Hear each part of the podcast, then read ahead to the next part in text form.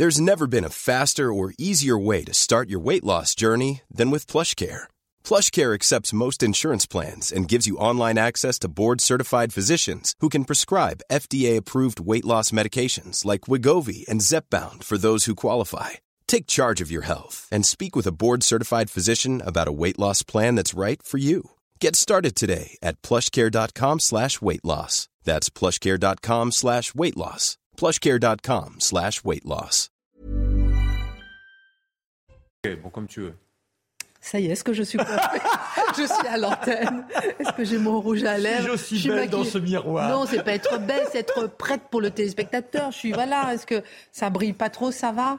C'est parfait. Bien, bien. Bonsoir. 19h, c'est l'heure. Ravi de vous retrouver. Charlotte, vous nous avez tellement manqué. On aime beaucoup Gabriel. Il faudrait qu'on fasse de la place pour avoir Gabriel, Charlotte, toutes les personnes qu'on aime. Comment On fait une assemblée générale. Mais oui, non, mais il n'y en a pas tant que ça, hein, quand même. pour la dernière de l'année, on fera. On fera ça. Allez, la minute info, Adrien Spiteri. Gérald Darmanin demande au préfet d'interdire toutes les manifestations d'ultra-droite. Le ministre de l'Intérieur juge inacceptable un rassemblement qui a lieu ce week-end organisé par le comité du 9 mai. De son côté, Elisabeth Borne assure qu'il n'y avait pas de motif pour l'interdire. La première ministre se dit toutefois choquée par les images. Les Pyrénées-Orientales passent en situation de crise, annonce de la préfecture du département. Une grande partie des Pyrénées-Orientales est touchée par une sécheresse historique. Face à cette situation, la remise à niveau des piscines est interdite, les restrictions d'irrigation agricole renforcées. Et puis Vladimir Poutine appelle à la victoire en Ukraine. Le chef du Kremlin était bien présent à Moscou aujourd'hui à l'occasion des célébrations du 9 mai, jour de la victoire sur l'Allemagne nazie en 1945. Des célébrations sous haute surveillance. La sécurité avait été fortement renforcée. Qu'est-ce que vous voulez raconter maintenant hmm Qu'est-ce que vous voulez raconter? Une nouvelle recette de sauce pour les pâtes. Bon, allez, au, somm au, sommaire ce soir, l'Europe a 73 ans. Joyeux anniversaire à la déclaration de Robert Schuman le 9 mai 1950.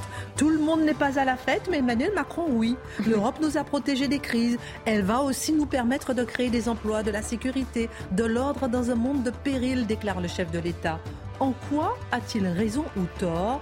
L'Europe serait-elle, ne serait-elle pas malgré elle un mythe épuisé? L'édito de Mathieu Bocoté. Gabriel Attal a présenté son plan de lutte contre les fraudes fiscales. Chaque fraude fiscale est grave, mais celle des plus puissants est impardonnable, a déclaré le ministre délégué au compte public. Il promet plus de contrôles et de sanctions pour les fraudeurs les plus riches, mais sans donner d'objectifs chiffrés. Pourquoi la plupart des propositions annoncées existaient déjà dans le code pénal? Pourquoi si peu de place pour la fraude à la TVA de 20 à 25 milliards d'euros par an? Serait-ce simplement une opération de communication anti-riche? L'analyse de Dimitri Pavlenko. L'un des premiers djihadistes français à être parti en Syrie demande à revenir en France. Il demande aussi le rapatriement de sa fille. Âgé de 26 ans, il pourrait être prochainement expulsé par les autorités turques. Il est visé par un mandat d'arrêt et risque une mise en examen à son retour en France. Pourquoi donc demander le retour en France? Pourquoi rejeter la France et l'appeler ensuite au secours? Pourquoi subitement ne reste-t-il pas en Turquie? Regrette-t-il ce qu'il a fait? Accepte-t-il d'être jugé et condamné? Rejette-t-il ce qu'il a servi? Le décryptage de Charlotte Dornelas. Voici le nouveau fléau des ados accros aux médicaments. Xanax, Lexomil, codéine. Contre le stress, l'insomnie, l'anxiété. En 2021, la consommation d'anxiolytiques chez les mineurs a augmenté de 16%. Les médecins alertent. Ça m'a vidé la tête, j'étais apaisé. C'est ce que je recherchais depuis longtemps, mais en trois mois, je suis devenu dépendant, déclare un jeune à l'hebdomadaire L'Express. En quoi ces drogues pour mineurs nuisent-elles à la société? Marc Menant raconte.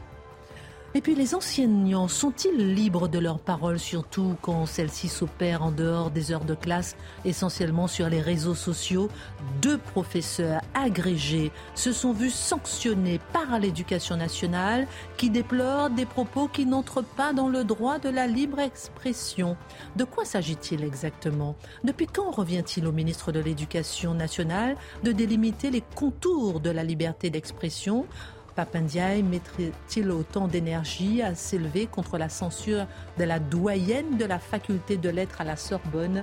L'édito de Mathieu Boccoté. Et voilà, une heure pour prendre un peu de hauteur avec nos mousquetaires, c'est maintenant.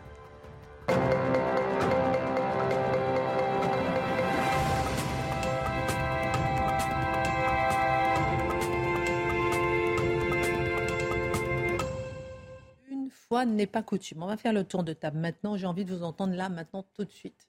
Parce que j'ai l'interrogatoire. l'interrogatoire, c'est sûr. J'aime bien parce que là, du coup, j'ai scotché tout le monde. Gérald Darmanin demande au préfet d'interdire toutes les manifestations euh, d'ultra-droite. J'ai envie de savoir, est-ce que le préfet de police est lâché? Je vous commence par vous, euh, Mathieu Bocoté, parce qu'on en a parlé hier, avec cette image de, des manifestants d'ultra-droite euh, qui ont euh, manifesté samedi. Tout le monde euh, crie en disant voilà, ça devrait être interdit, ils sont masqués, on doit les interdire. Et voilà. Et voilà que Gérald Darmanin demande au préfet d'interdire toutes les manifestations d'ultra-droite. Que faut-il penser? Ben, Je note d'abord une évolution du langage. Hier, nous en parlions, on parlait d'une manifestation d'extrême droite. Et je disais sur ce plateau que le concept d'extrême droite est utilisé à la fois pour définir des manifestants néofascistes, mais aussi le Rassemblement national, mais aussi Reconquête d'Éric Zemmour, et que si ce concept était utilisé, eh bien, est-ce qu'on doit interdire ensuite une manifestation, donc, euh, du Rassemblement national, de Reconquête? On voyait que ce concept d'extrême droite ne servait pas. Il était inopérant. On dit ce matin ultra-droite. Très bien, on désigne donc une tendance révolutionnaire potentiellement violente. Ne vous emballez pas trop, hein, parce que le ministre Gérald Darmanin dit ultra-droite ou d'extrême droite. Ben alors ça devient compliqué, parce que s'il veut interdire les manifestations d'extrême droite et qu'il considère que le RN est un parti d'extrême droite, voudrait-il interdire les manifestations populaires du RN Ce sont des questions qu'il faut se poser. Ça nous rappelle à quel point utiliser de mauvais concepts, de mauvais mots pour nommer la réalité peut nous conduire à de réelles dérives. Et amalgamer le RN, Reconquête et des néofascistes, ça n'a aucun sens. Ben oui, mais ça, c'est le grand drame. Notre époque n'a plus le sens du vocabulaire. Les mots sont des fourre-tout.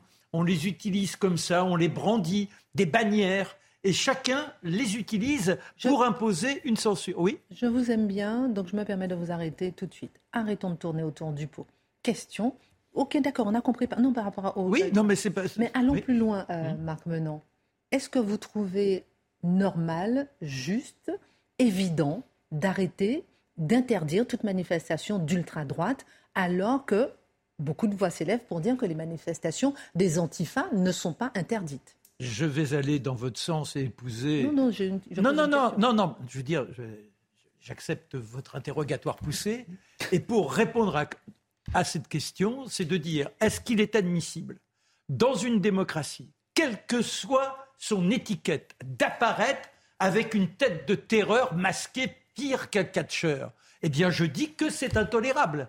Mais je crois d'ailleurs que la loi le précise. Vous ne pouvez pas vous promener comme ça dans la rue. Alors la question, c'est pas est-ce que l'on interdit une manifestation C'est quand une manifestation se déroule, est-ce qu'on ne va pas intervenir pour exclure les individus qui représentent une menace morale rien que de par leur apparition pour le peuple? Question, est-ce que ça vous a gêné pendant les manifestations contre la réforme des retraites avec les antifas Ah mais non, mais c'est pareil. Toute personne trop casquée, mais, mais là en plus, il y a quand même une volonté de terreur. Le casque, c'est déjà pas spécialement engageant, mais là, c'est, c'est la foire du trône, hein, avec euh, la, foire de la terreur. Oui. Dimitri, vous êtes d'accord, une volonté de terreur sans casser pour autant? Bah, écoutez, la manifestation, elle a été autorisée parce que par le passé, ces gens-là défilent pacifiquement. Depuis 30 ans. Mais c'est vrai, ils arborent des symboles qui sont des symboles, quand même, la croix celtique, c'est connoté. Hein, je veux dire, il y a des croix celtiques euh, néo-nazis, etc. Donc il y a toute une symbolique, la volonté de masquer, menaçante, évidemment.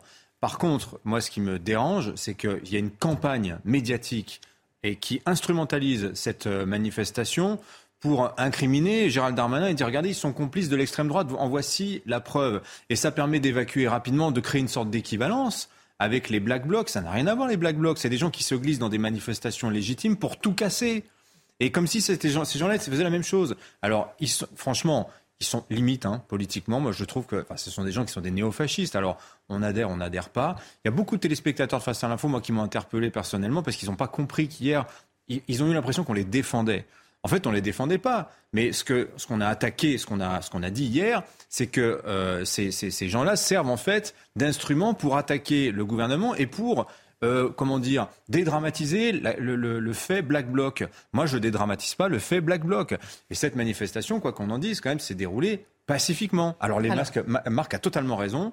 Les masques, le service d'ordre, le côté très intimidant, très musclé, très ultra. Hein, comme, comme des ultras du, foot, du football. Eh ben, voilà, c'est évidemment. Ça, ça, on peut en parler. Mais ça n'a rien à voir. Je pense que c'est différent.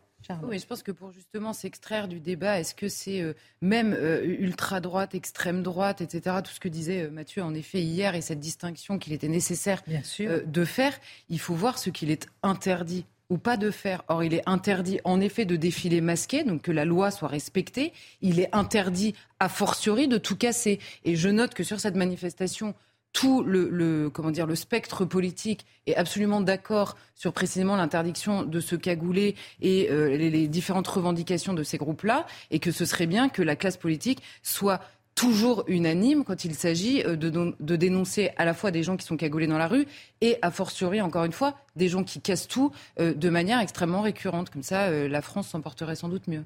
En tout cas, on note que le préfet de police, on peut se poser la question s'il est lâché par Gérald Darmanin, puisqu'ils n'étaient pas, ils ne sont pas du même avis. En tout cas, merci pour votre regard. Vous le saviez peut-être pas, mais c'est la journée euh, de l'Europe aujourd'hui. L'événement est évidemment important pour Emmanuel Macron, euh, qui est profondément voué à la construction, on le sait, hein, du projet européen. Mathieu Bocoté, le président de la République est formel. L'Europe nous protège. Mais elle nous protège de quoi? C'est à cette question et quelques autres que vous consacrez votre premier édito. Oui, parce qu'il faut, faut se faire un peu historien. L'Europe, il y a plusieurs significations. Hein. Il y a l'Europe qui est une civilisation plurimillénaire. Il y a l'Europe, dans, dans, le cas présent, qui est un projet politique d'après-guerre. Il faut, je vais me faire historien juste quelques instants avant d'entrer dans le cœur du sujet. Alors, le rêve de l'Union européenne, de l'unité européenne, traverse l'histoire de l'Europe depuis la chute de Rome.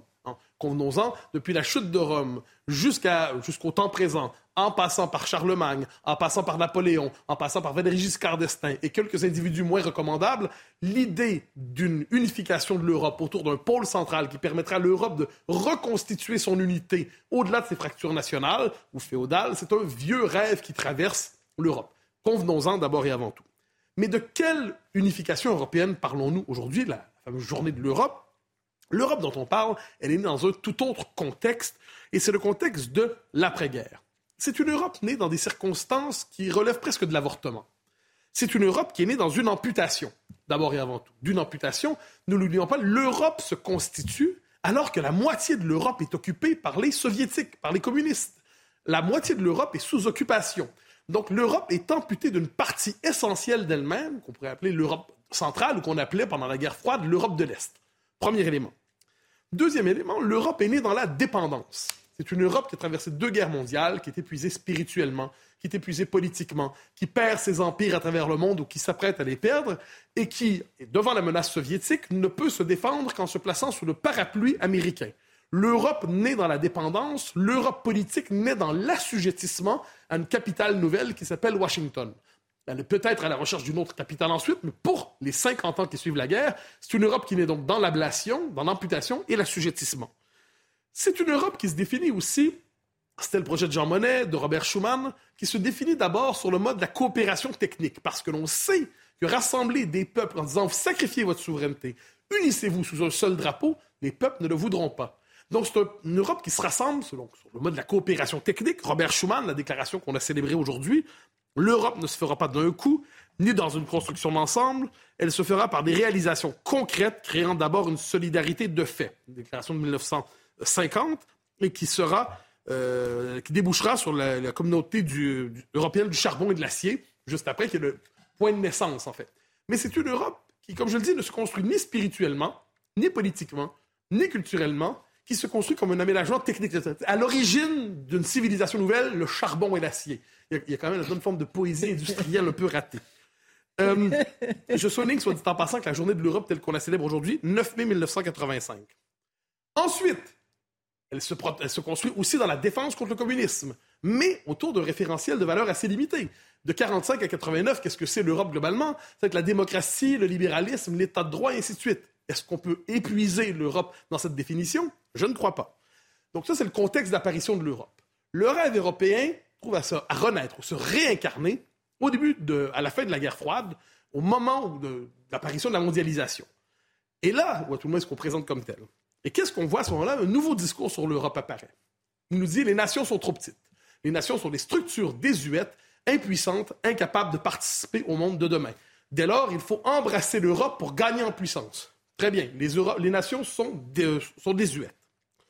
Mais c'est une Europe qui manque de consistance. C'est une Europe procédurale. C'est une Europe technique. C'est une Europe qui, encore une fois, ne parvient pas à trouver un acte fondateur, un acte politique, un acte identitaire fort.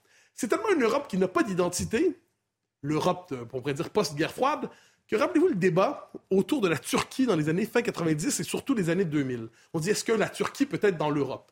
Là, la réponse généralement admise, c'est l'Empire ottoman à l'échelle de l'histoire, c'est davantage l'ennemi ou à tout le moins l'adversaire ou le rival qu'une partie de l'Europe. Et l'argument des européistes à l'époque, notamment de Michel Rocard, mais pas seulement, de Jacques Chirac, c'est il faut faire entrer la Turquie dans l'Europe justement parce qu'elle n'est pas culturellement européenne.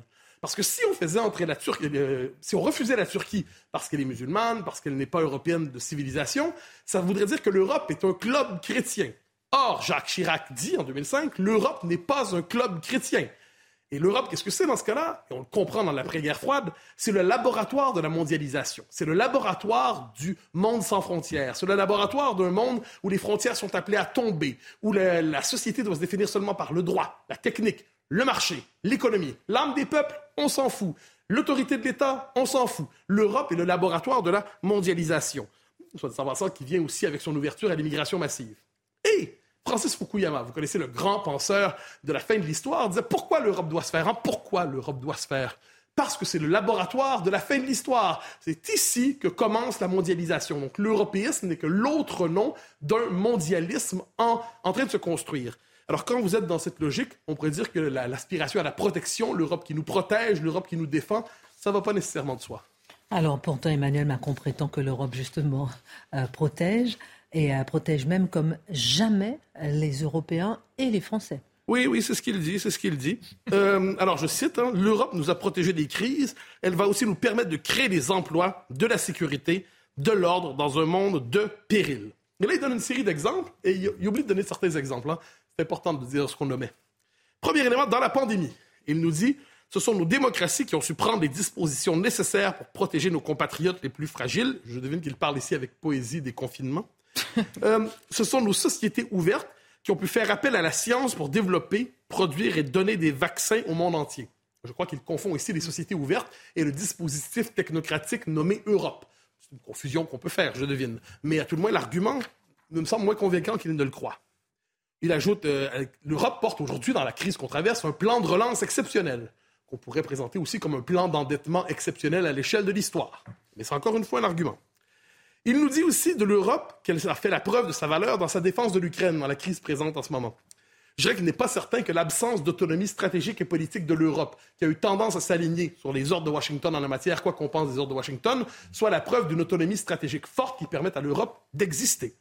Il nous dit aussi l'Europe, c'est le laboratoire, c'est le laboratoire, le continent qui va porter la transition énergétique. Alors, on est tous ici, évidemment, pour la lutte, euh, pour s'assurer euh, contre les changements climatiques, très bien. Mais ce que l'on sait aussi, c'est que la notion de transition énergétique masque ou cache quelquefois une volonté de contrôle social au nom de l'écologie. L'Europe serait-elle le continent qui se prépare à généraliser le contrôle social au nom de la transition énergétique? Il m'arrive de le craindre, il m'arrive de le croire. Peut-être Emmanuel Macron le souhaite-t-il. Il nous donne aussi, ça c'est mon préféré, euh, que l'Europe se distingue par le monde numérique aujourd'hui, par la protection des données personnelles, par la modération des contenus en ligne, par la lutte contre la désinformation. On pourrait traduire, si on est un sceptique comme moi en la matière, si on est un vieux libéral comme moi, on voit surtout là-dedans contrôle de l'information, contrôle du discours public, sous, prétexte de s'en prendre aux empires numériques, ce qui est une très bonne chose. C'est une volonté de contrôler comme jamais le discours public. Et effectivement, j'ai tendance à croire que l'Europe est quelquefois liberticide. Bon, je, pourrais poursuivre l'examen, mais je note une absence dans ce qui nous protège, c'est l'immigration massive. Aucune mention de l'immigration lorsqu'on parle de l'Europe qui nous protège. De ce point de vue, témoigne du souci de la vérité du président. Parce qu'effectivement, l'Europe ne protège d'aucune manière de l'immigration massive. Elle y est même favorable. Elle, tend même à chercher à la normaliser. De quelle manière, nous le savons, en disant qu'il faut lutter contre l'immigration irrégulière. Comment? En faisant en sorte qu'elle devienne régulière, en créant les conditions d'un pont aérien et euh, naval généralisé entre l'Afrique et l'Europe pour faire en sorte que l'immigration irrégulière devienne régulière. Mais le président de la République n'a pas présenté l'Europe comme protégeant les Européens et les Français de l'immigration massive. Il n'a pas tort, c'est juste. Est-ce une bonne nouvelle? Alors, si l'Europe ne protège pas, que fait-elle, Mathieu Bocoté? Ah ben, moi, de mon simple point de vue, c'est une forme d'expérimentation idéologique assez inédite dans l'histoire. C'est-à-dire l'Europe se présente comme un continent de rééducation des peuples qui la composent. Qu'est-ce qu'on dit aux peuples Globalement, on veut déstabiliser leur identité en leur expliquant que leur souveraineté est de trop. Elle est résiduelle. Sacrifiez-la pour la transférer au nouveau modèle, modèle dis-je, von der Leyenesque, à la souveraineté technocratique impériale post-nationale de Mme von der Leyen. Ça fait rêver. Ensuite, c'est un lieu qui cherche à déstabiliser l'identité des peuples. Pourquoi? Parce qu'on voit comme c'est une identité qui est réfractaire, qui n'accepte pas justement de se sacrifier pour le modèle du citoyen du monde européiste qu'on nous propose. Et de, ce, point de vue, l'ouverture de l'Union européenne à l'immigration massive, et plus particulièrement à l'islam et même l'islamisme, parce qu'on se dit, voilà des gens qui seront européens sans passer par la médiation d'une nation. si vous êtes italien, danois, français, norvégien, vous risquez d'avoir une résistance à l'idée d'être européen d'abord et français ensuite. Si vous arrivez de l'extérieur, vous avez plus de chances d'être d'abord européen et ensuite l'identité nationale résiduelle.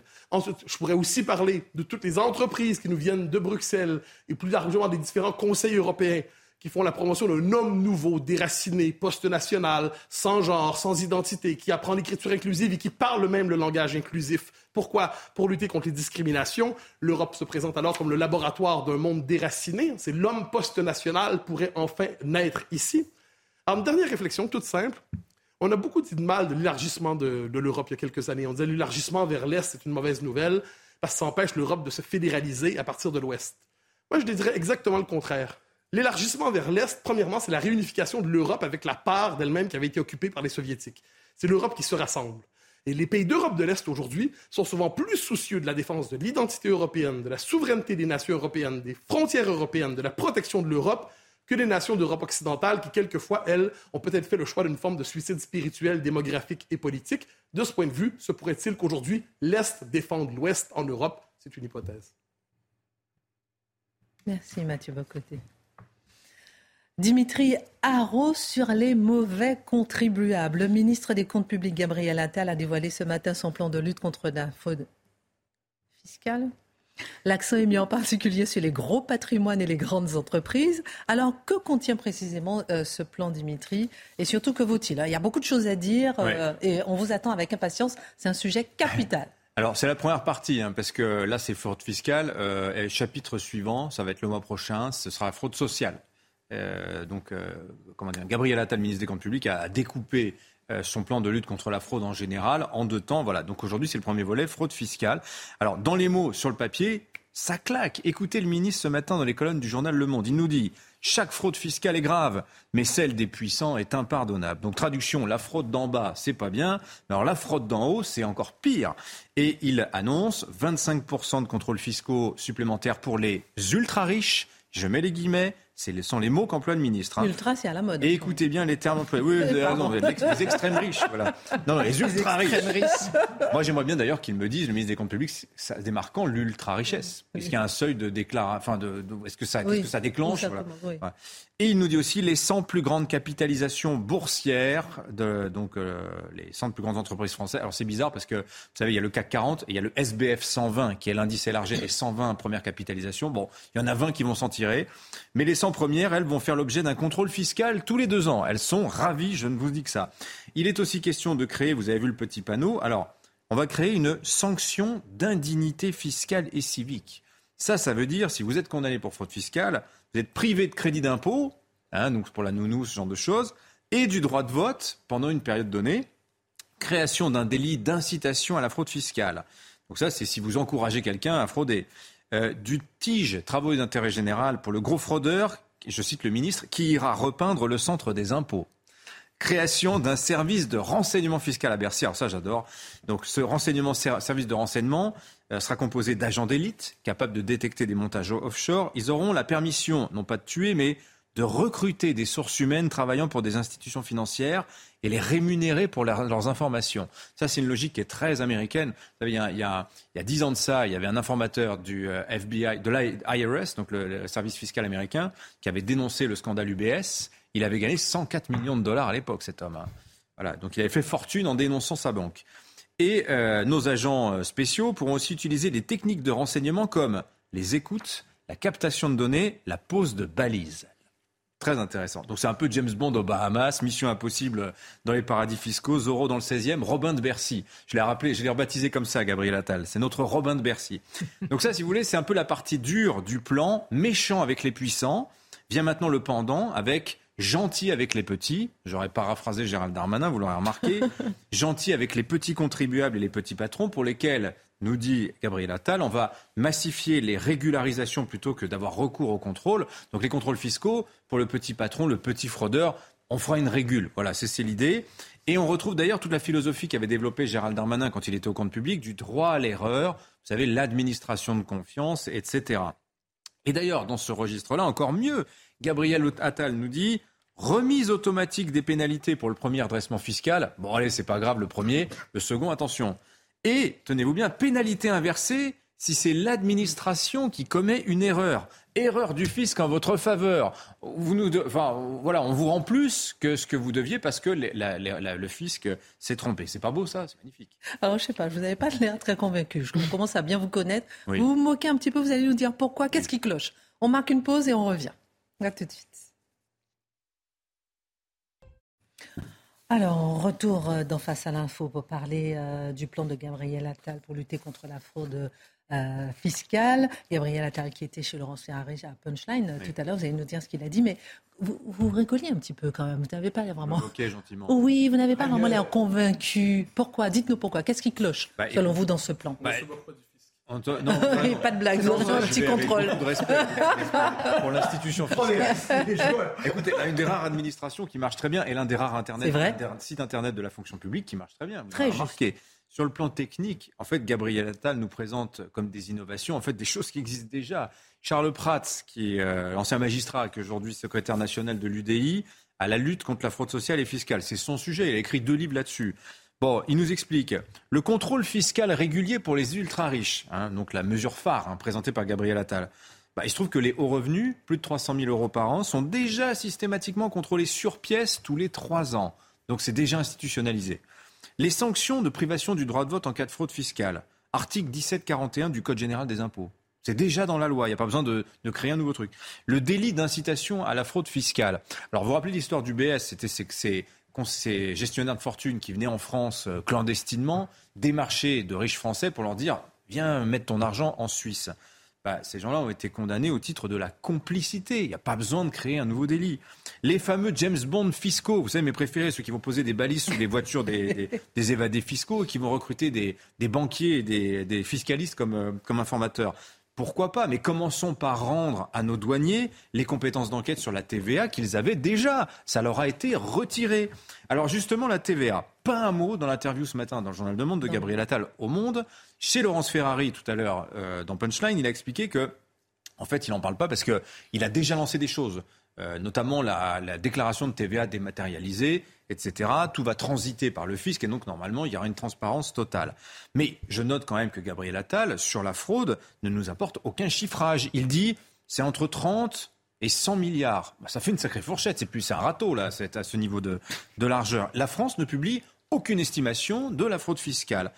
Donc il n'y a pas d'objectif non plus de recouvrement de cette fraude. Le seul chiffre qu'il nous donne, c'est 14 milliards 6, c'est ce qui a été recouvré l'an dernier par le fisc. Alors c'est vrai, comment mesurer ce qu'on ne voit pas? C'est une vraie question, mais sachez qu'il y a de, beaucoup de pays qui lancent aujourd'hui des travaux pour mesurer ce qu'ils appellent l'écart fiscal, c'est-à-dire ce que je prévois de rentrer en impôt dans l'année et ce que je rentre réellement. Ça nous donne une vague idée, mais idée quand même de la fraude. Et en l'occurrence, euh, sur la fraude, à la, TV, la fraude à la TVA, l'INSEE nous a dit en juillet dernier, c'est de l'ordre de 20 à 25 milliards d'euros par an. C'est pas mal, hein c'est un point de PIB hein, quand même. Hein. un point de PIB. Voilà. De richesse nationale créée. en l'occurrence, on sait où chercher. Moi, je vous donne un exemple les entreprises éphémères. Alors, ça, c'est un cauchemar à Bercy. Si vous rencontrez des, gens qui travaillent à Bercy, ils peuvent vous en parler longuement.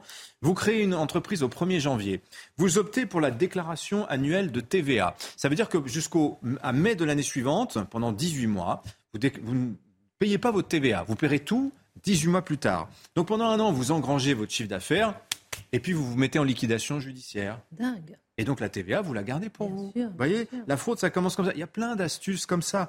Il y a plein d'entreprises éphémères qui sont créées pendant le Covid euh, pour toucher les aides publiques, par exemple. Donc ça, c'est c'est pas de la fraude fiscale, c'est de la fraude aux aides publiques. Mais c'est pareil, c'est de l'argent qui est volé aux caisses du, du, du, Enfin, ce sont nos impôts qui payaient ça. Les fraudeurs de ces entreprises éphémères ont embauché des salariés. Ils ont placé la société en liquidation judiciaire pour toucher les AGS, c'est-à-dire la garantie des salaires, l'assurance chômage, etc. Alors là, on est plus dans le registre de la fraude sociale. Mais vous voyez, c'est tout comme.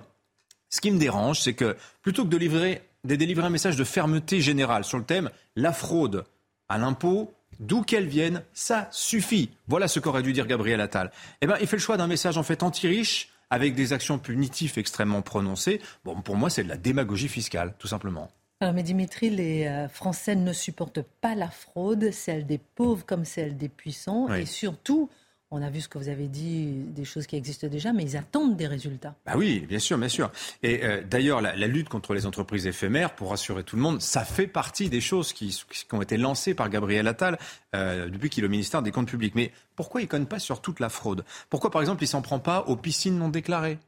Hein, ça, c'est de la fraude, hein, c'est de la fraude à l'impôt. Aux auto-entrepreneurs qui sous-déclarent leurs revenus. 90% des VTC font ça.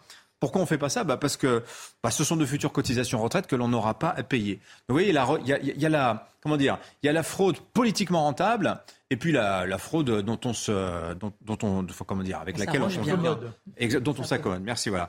Pourquoi ne s'en prendre qu'aux multinationales et aux ultra riches Moi, quand je vois ça, en fait, j'ai l'impression d'entendre Jean-Luc Mélenchon. C'est le programme de la France insoumise.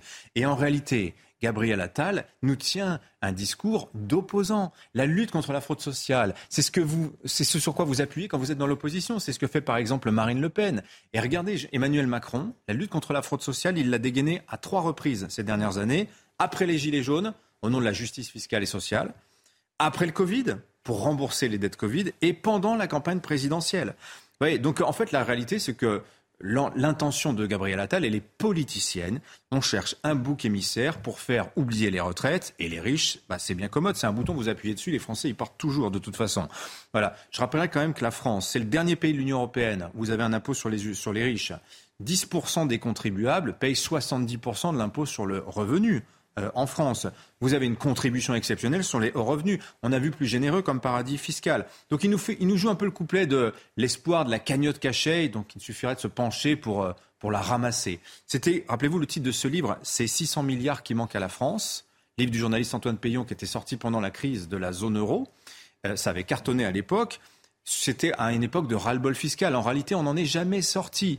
Donc moi, je pense que si Gabriel Attal insiste aujourd'hui sur euh, la fraude fiscale, c'est parce qu'il ne peut rien faire d'autre. James Bond est nu. En réalité, il devrait être le ministre des hausses d'impôts pour financer tout ce qui va nous tomber sur le coin du nez. Notamment, vous avez vu la, dette qui ne cesse de, s'envoler. Il ne peut pas le faire parce que nous sommes déjà au taquet en la matière. 45% du PIB en prélèvement obligatoire. Difficile de faire mieux record mondial. Et si vous parlez d'économie en France, ça passe toujours pour une régression sociale. Que peut bien faire le ministre des Comptes publics sinon nous parler de fraude fiscale aujourd'hui Et donc, bah, il s'y emploie. J'ai retrouvé mon Dimitri.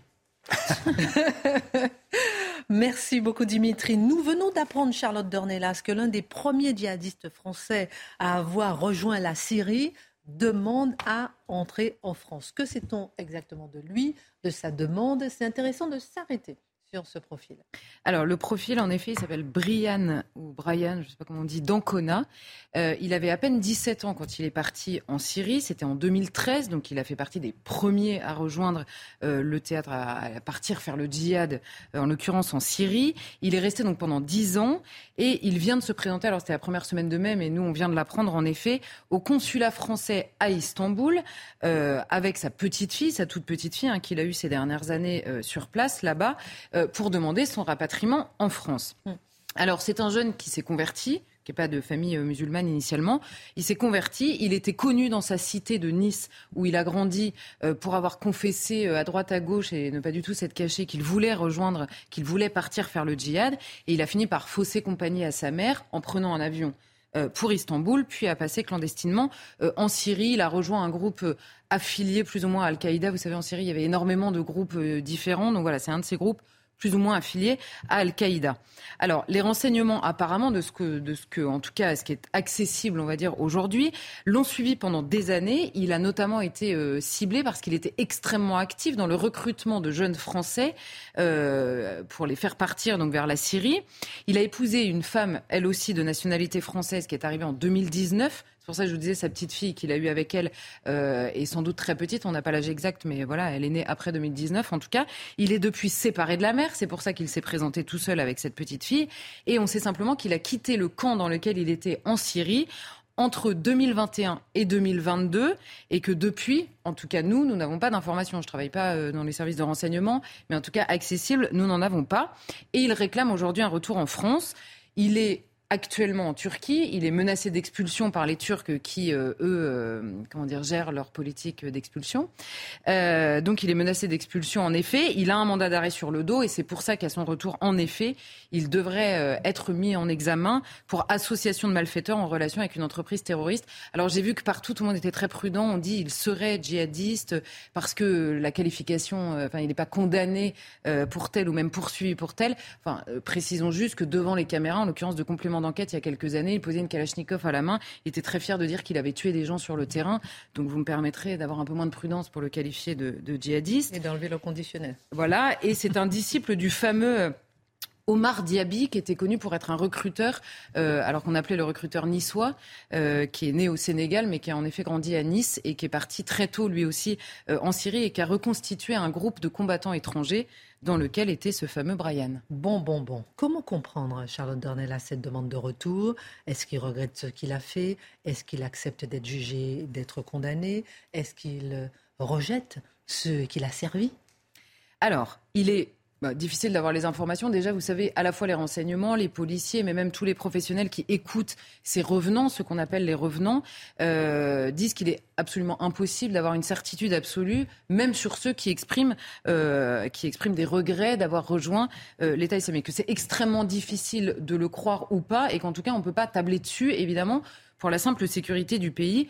Euh, je rappelle que celui qui a assassiné euh, le, père Hamel euh, avait dit que non, pardon, il regrettait qu'il voulait plus partir, qu'en fait il avait voulu partir, mais que c'était que c'était vraiment tout ça était derrière lui. Donc c'est très difficile de l'évaluer. Il, il faut comprendre une chose, c'est que la France aujourd'hui en sait moins sur leurs intentions que eux sur les intentions de l'État islamique ou je ne sais quel groupe au moment de partir. Parce que c'est bien facile de nous expliquer aujourd'hui, oui, mais en fait, je regrette à l'époque, nous, on avait tous un avis très clair sur le comportement de ces djihadistes. Donc, a priori, c'était quand même des adultes, plus ou moins. Il avait 17 ans, mais bon, il avait quand même euh, déjà son cerveau euh, constitué. Donc, il savait très bien ce qu'il partait rejoindre. Et moi, il y a deux choses qui me viennent quand même à l'esprit. Donc, euh, en l'occurrence, je, ne sais pas ce qu'il dit, même ce qu'il a dit au consulat ou ce qu'il dira aux policiers demain. Mais un, il faut quand même noter que tous ces djihadistes, les femmes de djihadistes avec leurs enfants dont on parle très régulièrement, ils ont rejoint un ennemi de la France, un ennemi qui a visé la France. Ils ont, pour la plupart, ils sont partis, vous savez, on a vu ces scènes où ils brûlaient leur passeport, etc. Oui. Et ce sont les mêmes, en tout cas pour les recruteurs, en tout cas pour les plus, euh, euh, pour ceux qui font toute la propagande, ce sont les mêmes qui alimentent la propagande de la minorité islamiste, qui accusent en permanence la, la France d'islamophobie. Et euh, euh, accusations pardon, qui trouvent des relais euh, bien plus largement, on va dire, que ces djihadistes qui partent là-bas. Mm. Je note quand même qu'un djihadiste qui quitte la France pour aller rejoindre un ennemi de la France, qui frappe la France, au moment de se faire juger, préfère revenir en France que d'être jugé dans un pays musulman. Voilà pour l'accusation d'islamophobie, on repassera. Ensuite, euh, il ne faut pas croire non plus aujourd'hui que la guerre est totalement perdue pour eux et qu'ils veulent rejoindre la France uniquement parce qu'il n'y a plus rien à faire là-bas, qu'ils ont perdu, qu'ils reconnaissent euh, leur, euh, leur perte. J'ai précisé qu'il était disciple du fameux Omar Diaby parce que pendant que la France rapatriait déjà des djihadistes, des femmes des djihadistes, vous savez tous ces débats qu'on a eus extrêmement souvent, ces hommes-là, eux, continuaient à se battre ou continuent à se battre encore là-bas. Alors certes, ça n'est pas la même ampleur, il n'y a pas autant d'étrangers qu'il y en avait en 2013, 2015, 2016, mais il y en a toujours. Et là, en l'occurrence, je vous disais, lui, on n'a pas sa trace depuis 2021, 2022, mais le 15 janvier dernier, On a un autre niçois qui s'appelait lui Sofiane Merabet, lui aussi disciple de ce fameux Omar Diaby, qui est mort sur le terrain là-bas, communiqué officiel de son groupe, disait qu'ils avaient perdu le martyr euh, en l'occurrence. Donc vous voyez qu'il y a jusqu'en janvier dernier des intentions chez ces combattants qui restent inchangées. Donc on ne peut pas partir du principe en effet qu'ils ont perdu la guerre, ils reconnaissent et ils demandent gentiment de rentrer à la maison euh, parce que tout ça est terminé. Je note juste une phrase de ce fameux donc recruteur euh, qui les a tous emmenés sur place. Après l'attentat de Charlie Hebdo, lui avait déclaré si Allah me l'avait permis, j'aurais voulu être choisi pour faire cela. Voilà la phrase qu'il prononce à l'époque. Donc, en effet, intention ou pas, ce sont quand même, c'est une guerre qu'ils ont menée, qu'ils ont menée là-bas, ils ont fait leurs victimes là-bas aussi, et ces pays-là euh, ont quand même un droit de regard, on va dire, sur ce qu'ils ont fait. Capital, ce qu'on va regarder maintenant, Charlotte Dornelas, sans savoir ce que va devenir la réclamation de ce djihadiste-là, que sait-on de ceux que nous avons déjà récupérés? Là, c'était très intéressant. Alors c'est vrai que c'est intéressant parce que c'est quelque chose, on, a toujours du mal à l'appréhender. Or, il y a une étude qui a été faite, donc ça s'appelle les cahiers d'études pénitentiaires et criminologiques, qui a donné une mission euh, à deux euh, chercheurs, en l'occurrence, qui sont Xavier Crétier, bon, j'espère que je, n'écharpe pas leur nom, et Romain 16, euh, qui ont acquis l'administration pénitentiaire, a ouvert, vous savez, tous ces rapports d'évaluation. vous savez que tous ceux qui sont poursuivis euh, pour euh, terrorisme, djihadisme en rapport avec euh, l'islamisme, hein, le terrorisme islamique. Ils passent par les quartiers d'évaluation de la radicalisation et ils rencontrent un nombre important de professionnels qui évaluent leur, à la fois leur vie, leur passé, leur situation familiale, leurs études, un peu tout, et leur radicalisation. Donc eux, ils ont étudié 300, 96% euh, des 367 hommes qui sont incarcérés au 1er janvier 2022 en France et ils nous apprennent beaucoup de choses donc c'est vraiment c'est extrêmement concret et ils cassent pas mal de, clichés on va dire qu'on a sur les djihadistes. Un, bon, il y a évidemment pas de, euh, de djihadistes qui viennent de la ruralité. Ils nous disent la présence, ouvrez les guillemets, la présence djihadiste est conforme à la densité de population nationale et à la concentration d'une grande part de la population d'origine immigrée. Euh, étant donné qu'on nous explique toujours que tout ça n'a aucun rapport avec rien, euh, je, les cite dans le texte. Ensuite, ils nous disent c'est un djihadisme français. En revanche, le djihadisme est avant tout français à 81%. Ce n'est en rien un produit massif d'importation en lien direct avec les flux migratoires de la crise syrienne. Alors là, c'est la petite, c'est la petite, euh, comment dire, euh, contribution. C'est-à-dire que nous explique que ça n'a rien à voir avec les flux. Bon, le Bataclan avait tout à voir avec les flux de la crise syrienne, on se souvient quand même la majorité des terroristes est arrivée par là. Et là, il nous explique que oui, à 81%, ceux qui sont poursuivis sont euh, nés, ont grandi en France, sont de nationalité française. Eh ben, j'ai envie de dire, c'est encore pire. C'est bien, c'est bien tout notre problème. C'est que là, c'est l'échec absolu de l'assimilation, l'intégration, l'inclusion. Vous prenez ce que vous voulez. En tout cas, ils ont été, en effet, ils sont nés en France, ils ont été élevés en France et ils ont pris les armes contre la France. On a un gros, gros, gros problème. Ensuite, le cadre, le cadre de vie est plutôt stable, c'est-à-dire à moitié. Donc on nous dit pas, c'est des gens euh, qui sont euh, qui, sont extrêmement euh, comment dire, qui, qui ont des familles qui ont éclaté, etc. On a une grande précarité chez beaucoup d'entre eux, une faiblesse de capital scolaire chez l'immense majorité, mais un parcours personnel plutôt stable. Et pire encore, nous disent-ils, plus leur parcours familial est stable, plus, ouvrez les guillemets, ce sont des militants convaincus et idéologiquement structurés. En voyant tous ces dossiers, ils concluent à une chose, c'est que c'est un combat pour l'avenir, ils veulent construire une société, en l'occurrence ils nous le disent, hein, le califat euh, mondial, et c'est encore pire quand ils ont femmes et enfants, quand ils sont stables, parce qu'ils veulent encore plus ce monde qu'ils veulent faire advenir. Sont-ils des déséquilibrés, puisqu'on en parle extrêmement souvent Ouvrez les guillemets, seuls 8% des acteurs se sont vus diagnostiquer des troubles psychiatriques et 16% des fragilités psychologiques moyennes ou fortes. Et alors là, on nous dit quelque chose d'intéressant qui va peut-être nous faire comprendre le décalage. Il y a une augmentation considérable des profils fragiles psychologiquement depuis le Bataclan. C'est-à-dire qu'initialement, l'État islamique mettait de côté les profils euh, psychologiquement instables parce qu'il voulait des combattants sérieux, entre guillemets, en qui ils pouvaient avoir confiance. Et depuis, vous avez en effet tous les déséquilibrés inscrits euh, dans euh, ce, monde culturel-là. Ah bah alors eux, évidemment, ils font comme ils ont vu à la télé. quoi. Donc évidemment, il y a une augmentation de ces profils-là, mais initialement, le djihad, c'est pas un truc, c'est pas une maladie psychiatrique. C'est un combat qui est mené par des gens qui savent exactement ce qu'ils font. Ensuite, est-ce que la prison est responsable? 72% des gens aujourd'hui incarcérés n'avaient jamais mis les pieds en prison. Donc c'est la prison qui est responsable de toute la radicalisation Non plus. Est-ce que la France est responsable? Alors là, on a une proportion importante, 41 plus 12%, on va dire, euh, des personnes qui déclarent ne jamais avoir ressenti de forme de stigmatisation. Et un chercheur précise, ce ressenti croît à mesure que les personnes se rapprochent du fondamentalisme. Ils nous disent pourquoi? Parce qu'ils sont de plus en plus minoritaires à mesure qu'ils sont de plus en plus islamistes. Et par ailleurs, ça se voit de plus en plus. Et donc, il y a des réactions de plus en plus fortes. Donc en gros, ils n'ont jamais été stigmatisés en France, sauf quand ils sont devenus islamistes et qu'ils ont rejoint le djihad. Jusqu'ici, tout est à peu près normal. Et ensuite, est-ce que la radicalisation est expresse? Alors eux nous disent 24% sont radicalisés via un lieu de culte. Les réseaux amicaux tiennent une place extrêmement forte. Ils rencontrent quelqu'un et ça joue énormément. Et 71% ont, euh, comment dire, ont accéléré leur radicalisation via Internet. Mais nous disent-ils, chez la plupart d'entre eux, la radicalisation s'inscrit majoritairement dans un temps long. Tout ça nous dessine un profil. Alors évidemment, il y a différents profils, mais globalement, on a des adultes qui sont conscients, qui sont responsables et qui ont choisi la guerre qu'ils mènent. Alors au moment de se poser énormément de questions euh, pour les rapatrier, il faut se souvenir que eux, s'ils veulent rentrer en France, c'est simplement parce qu'ils ont identifié notre faiblesse, pas parce que tout à coup ils se sont souvenus que la France était leur pays. Où est-ce qu'on peut retrouver cette étude, Charlotte? Alors sur le site du ministère de la Justice. Merci infiniment pour cette euh, précision. Oui, ça peut je suis d'accord avec vous, Marc Menon. Marc Menon, justement, on va faire un, un, s'arrêter sur ce nouveau fléau des ados. Vous aimez beaucoup parler des jeunes et ça vous est beaucoup, euh, ça vous est très cher ce sujet. Mais on a vu un article de l'Express qui montre comment les mineurs sont accros aux médicaments. Xanax, Lexomil, codéine, contre le stress, l'insomnie, l'anxiété. En 2021, la consommation d'anxiolytiques chez les mineurs a augmenté de 16%. C'est grave. C'est plus que grave alors, puisque l'on est d'abord, pour planter le décor, vous avez le Haut Conseil de la famille, de l'enfance et de l'âge, qui en 2021 déjà fulmine contre ce qui se passe dans la jeunesse. Et puis on a aussi l'Observatoire national du suicide, ONS, en septembre 2021. Et si l'on fait une synthétisation de ce qu'il pointe, c'est que depuis 2014, de 2014 à 2021, on a 48% de jeunes qui entrent en détresse morale. Alors comment expliquer ça Forcément, il y a la période Covid.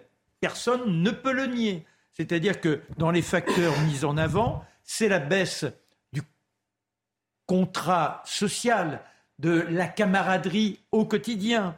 C'est l'enfermement dans une cellule familiale dans laquelle on n'a pas toujours sa place. Et puis bien sûr, il y a la peur de la contamination. Cette angoisse crée quoi? Eh bien, un désir de compensation. Et la compensation, on la trouve dans un des éléments corrupteurs de l'esprit, qui est le sucre. Le sucre, si on se fie à l'OMS, il ne faudrait pas, pour tout à chacun, dépasser 5% de ce que nous consommons au quotidien dans les apports journaliers.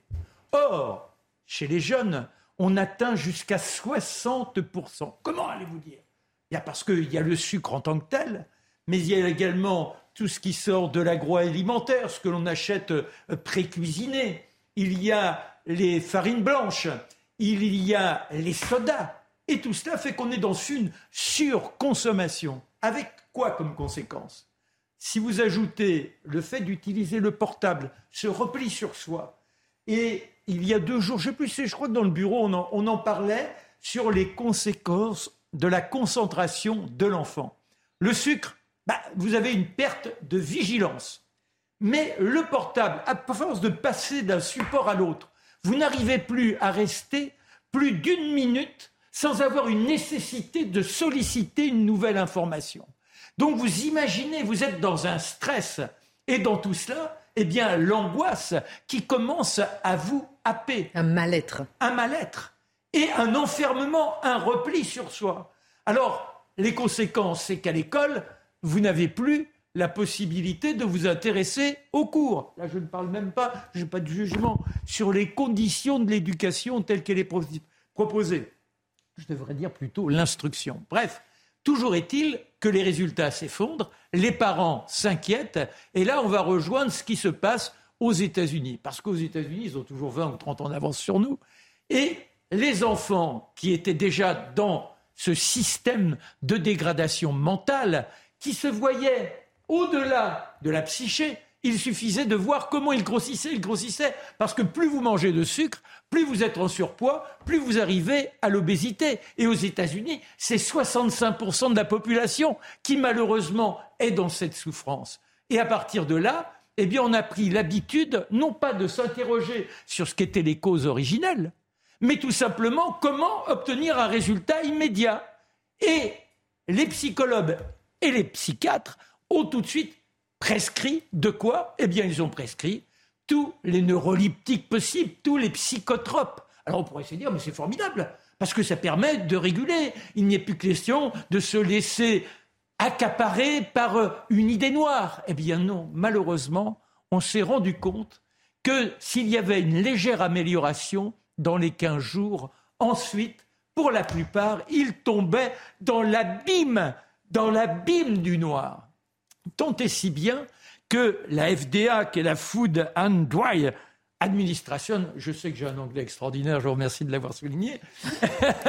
Quelle modestie Et qui s'occupe de la mise sur le marché des médicaments. en général, est arrivé à cette conclusion en 2004 et a exigé que les boîtes y figurent cette alerte. Attention, chez les jeunes, utiliser ces psychotropes entraîne quoi? Eh bien, entraîne une augmentation du, désir de suicide, de destruction de soi et des autres. Et alors là, ça se corrèle avec d'autres études. En Norvège, où on a vu sur 1500 adultes, et on s'aperçoit qu'il y a 7% de tentatives de suicide en plus. Et ces tentatives de suicide, on ne cesse de les voir se multiplier depuis deux ans ici en France. Et que fait-on On prescrit, on prescrit? Et ce ne sont pas spécialement les psychiatres. Il n'y a pas assez de pédopsychiatres. Ce sont des médecins, des médecins qui n'ont pas la connaissance.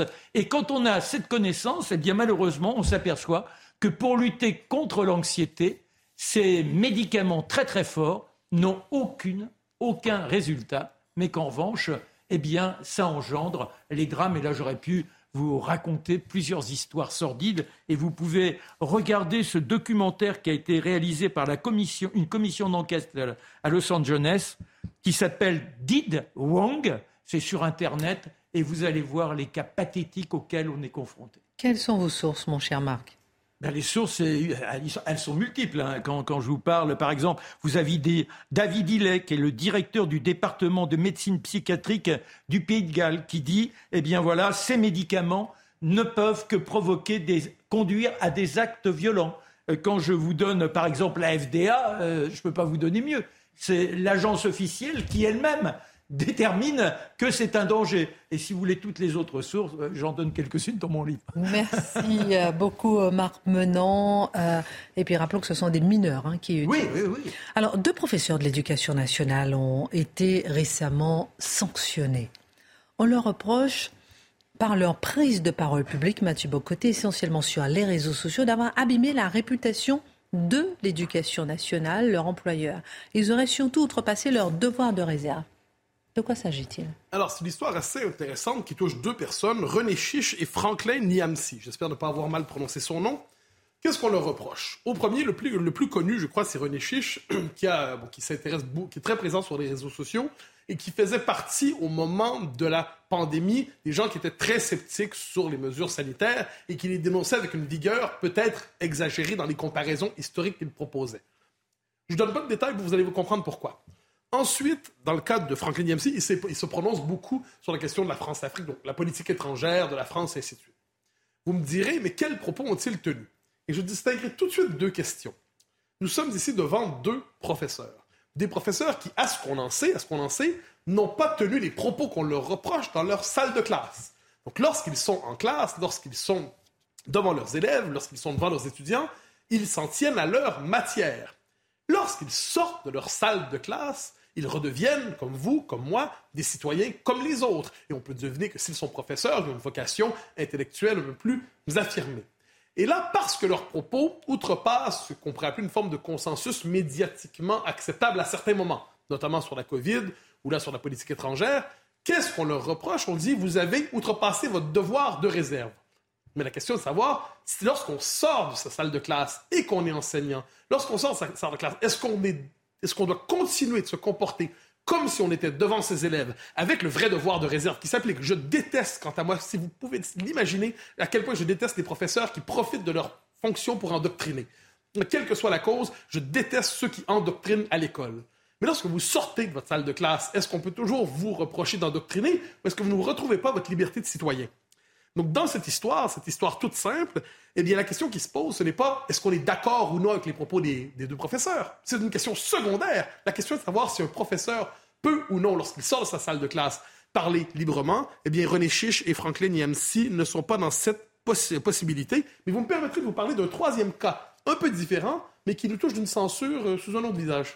Alors justement, ça nous intéresse. C'est quoi ce Quel est ce troisième cas? On a déjà parlé ici de Florence Bergeau-Blaclair.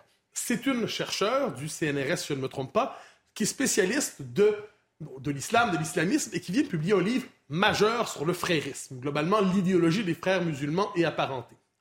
Pour ce livre, elle est régulièrement dénoncée en ce moment. Il y a une on, campagne... voit, on voit ici son livre. Ah ouais, exact. Et je l'ai lu, c'est un livre tout à fait remarquable. Pour ce livre, elle est régulièrement dénoncée. Il y a une campagne de diffamation dans la presse, hein, on peut, où on attaque sa crédibilité, où on attaque la légitimité de ses recherches, où on la présente comme une polémiste sans envergure, où on cherche finalement à la tuer socialement. Elle reçoit aussi des menaces, des menaces de mort. C'est plutôt désagréable quand les islamistes font des menaces de mort. Normalement, ça peut mal se finir. Donc, elle reçoit de telles menaces. Elle était invitée par la Sorbonne à faire une conférence autour de son livre, autour de ses thèmes. Elle publie le tweet suivant. On m'informe que la doyenne de la faculté de lettres de la Sorbonne a demandé la suspension de ma conférence sur le frérisme qui devait se tenir le 12 mai pour des raisons de sécurité. Elle ne m'a pas contacté. Il n'y a pourtant eu aucune manifestation contre l'événement. Et là, c'est absolument fondamental ce qui se passe ici, parce que c'est la nouvelle méthode utilisée pour la censure. Qu'est-ce qu'on dit?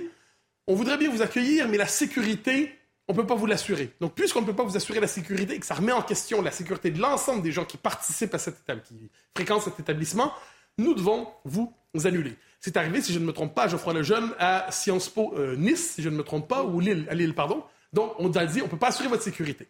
Il y a deux choses qui sont présentes ici. Soit, c'est vrai, il y a des menaces. Et dans ce cas-là, c'est le rôle, à moins qu'on soit plus dans une société libérale ou dans une république. C'est le rôle des autorités d'assurer la sécurité de chacun et de ne pas laisser les intimidateurs, de ne pas laisser ceux qui menacent être capables de faire une telle pression sur l'institution qu'elle se couche parce qu'elle a peur. Ou alors ces menaces sont plus ou moins fantasmées et l'institution en profite parce qu'elle ne veut pas de controverse, pas de vague comme on dit, hein, parce qu'elle ne veut pas euh, s'associer à une figure que les médias de gauche ont jugée controversée. Dans les médias de gauche, dès que vous n'êtes pas d'accord avec eux, vous êtes controversé. Quelquefois, vous êtes controversé sans même le savoir. Hein, ils vous le disent comme ça. C'est une manière de vous coller une étiquette d'infréquentabilité. Ils sont spécialistes là-dedans. On l'a vu dans le dossier dans l'IB. Alors, quoi qu'il en soit, c'est la nouvelle manière de censurer quelqu'un. Et là, on dit, ben, vous ne pouvez pas vous, vous inviter. Question de sécurité. Moi, j'ai une question toute simple. C'est accordé, si je peux me permettre, dans le dernier mot, un pouvoir de censure immense aux intimidateurs, aux violents, aux radicaux. il suffit qu'ils fassent une menace pour que finalement l'institution se couche et annule les conférences controversées. Quant à moi, je ferai un appel. Ah, c'est à mon tour de faire un appel. Un appel ah. à Papendiaï. J'espère que Papendiaï, qui est un homme qui tient à la liberté d'expression, je n'en doute pas, qui tient à la liberté d'expression de ses chercheurs, je n'en doute pas, qu'il va se porter à la défense de Florence Bergeau-Blaclair en disant Je me porte à votre défense, votre conférence sera assurée, votre sécurité sera assurée, et ceux qui cherchent à vous faire taire, c'est à eux de craindre pour leur situation parce que ce sont des intimidateurs. On n'accepte pas la, la loi de l'intimidation en République. Je suis persuadé que Papendiaï entendra cet appel et se portera à la défense de cet chercheur qui pourra, je l'espère, faire sa conférence en Sorbonne. J'espère que cet appel sera entendu. Je suis un optimiste de nature. Sinon, c'est menace que je me couche. Merci beaucoup, euh, Mathieu Bocoté. Merci à tous. Euh, tout de suite, euh, la Minute Info, Michael Dos Santos. Ensuite, Pascal Pro pour l'heure des Pro 2. À demain. Gabriel Attal a dévoilé son plan contre la fraude fiscale. Le ministre délégué chargé des comptes publics veut durcir les sanctions pour les très grandes fraudes et notamment la fraude internationale. Des contrôles pourraient être effectués tous les deux ans pour les 100 plus grandes capitalisations boursières. En parallèle, il compte alléger la pression sur les patrons de PME. Les députés demandent que Wagner soit qualifié de groupe terroriste. Ce mardi, une résolution a été adoptée à l'Assemblée nationale pour que le groupe paramilitaire russe soit placé sur la liste de l'Union européenne. Si l'UE accède à leur demande, les mercenaires et leur soutien pourraient être sanctionnés financièrement. Le groupe Wagner est accusé entre autres d'exactions contre des civils en Ukraine. Et puis un journaliste de l'AFP tué dans une frappe de roquette dans l'est de l'Ukraine. Selon des collègues qui l'accompagnaient, Arman Soldin, coordinateur vidéo pour l'AFP, est mort après une attaque à proximité de Bakhmut, une ville située visée quotidiennement par les forces russes.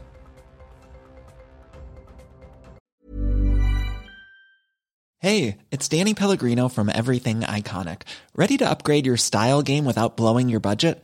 Check out Quince. They've got all the good stuff shirts and polos, activewear, and fine leather goods, all at 50 to 80% less than other high end brands. And the best part? They're all about safe, ethical, and responsible manufacturing. Get that luxury vibe without the luxury price tag. Hit up quince.com slash upgrade for free shipping and 365 day returns on your next order. That's quince.com slash upgrade.